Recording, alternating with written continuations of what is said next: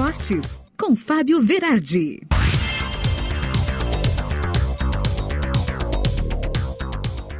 Chegando com o Esportes desta quarta-feira e o Juventude ontem mostrou onde quer chegar no Brasileirão, ganhou de 1 a 0 do Bragantino Red Bull, uma baita vitória pro delírio dos jaconeiros. Juventude assumiu então a 14ª posição na tabela do Brasileirão com 43 pontos, porque se aproveitou. O Cuiabá ontem perdeu de 3 a 1 pro Palmeiras, né? E o Ju foi para cima, tá indo muito bem. O técnico Jair Ventura tá com um aproveitamento fantástico em casa e essa vitória do Ju com certeza é decisiva. Foi demais, demais, demais para continuar então na Série A do Brasileirão em 2022. E o Grêmio ontem teve a nota da dispensa de sete jogadores que foram afastados então do quadro principal. Foi o assunto do dia ontem, né?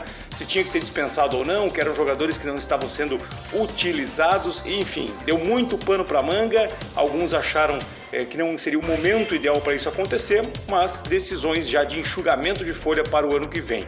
O Grêmio, então, vai ter o um grande desafio amanhã contra o São Paulo na Arena, aquele jogo desesperador de novo, 8 da noite, últimos suspiros esperança para o Grêmio se manter na Série A e tá bem difícil. O Inter já tá numa folga legal, vai pegar o Atlético Goianiense só segunda-feira e vai ter que mostrar, enfim, né, nesses últimos jogos, o que que tá querendo a final do Brasileirão, porque o Inter tá perdendo ali a vaga de Libertadores, praticamente impossível conseguir vaga direta vai para a fase de grupos ou vai para a Sul-Americana, o time de Diego Aguirre começa a ser bastante questionado.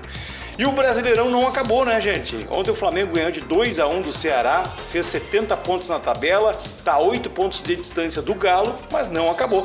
Vai acabar talvez amanhã, porque amanhã tem Bahia e Atlético Mineiro com um empate ou vitória, então o Galo ergue a taça de campeão 2021 depois de 50 anos. Notícias internacionais: o Liverpool anunciou então a contratação do ex-goleiro Tafarel como preparador dos seus goleiros. Grande Tafarel, jogador da seleção brasileira e que atuou muitos anos no Inter.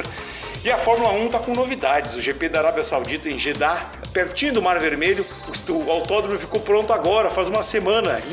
Interessantíssimo e incrível o que é a força da grana, né? Vai ser inédito então essa corrida para todos os pilotos a partir dessa sexta-feira com os treinos livres. E a NBA tá bonita de ver também. Ontem, no clássico nova-iorquino, nós tivemos Brooklyn Nets contra Knicks, deu Nets com dois pontinhos de diferença, deu tempo extra, deu de tudo.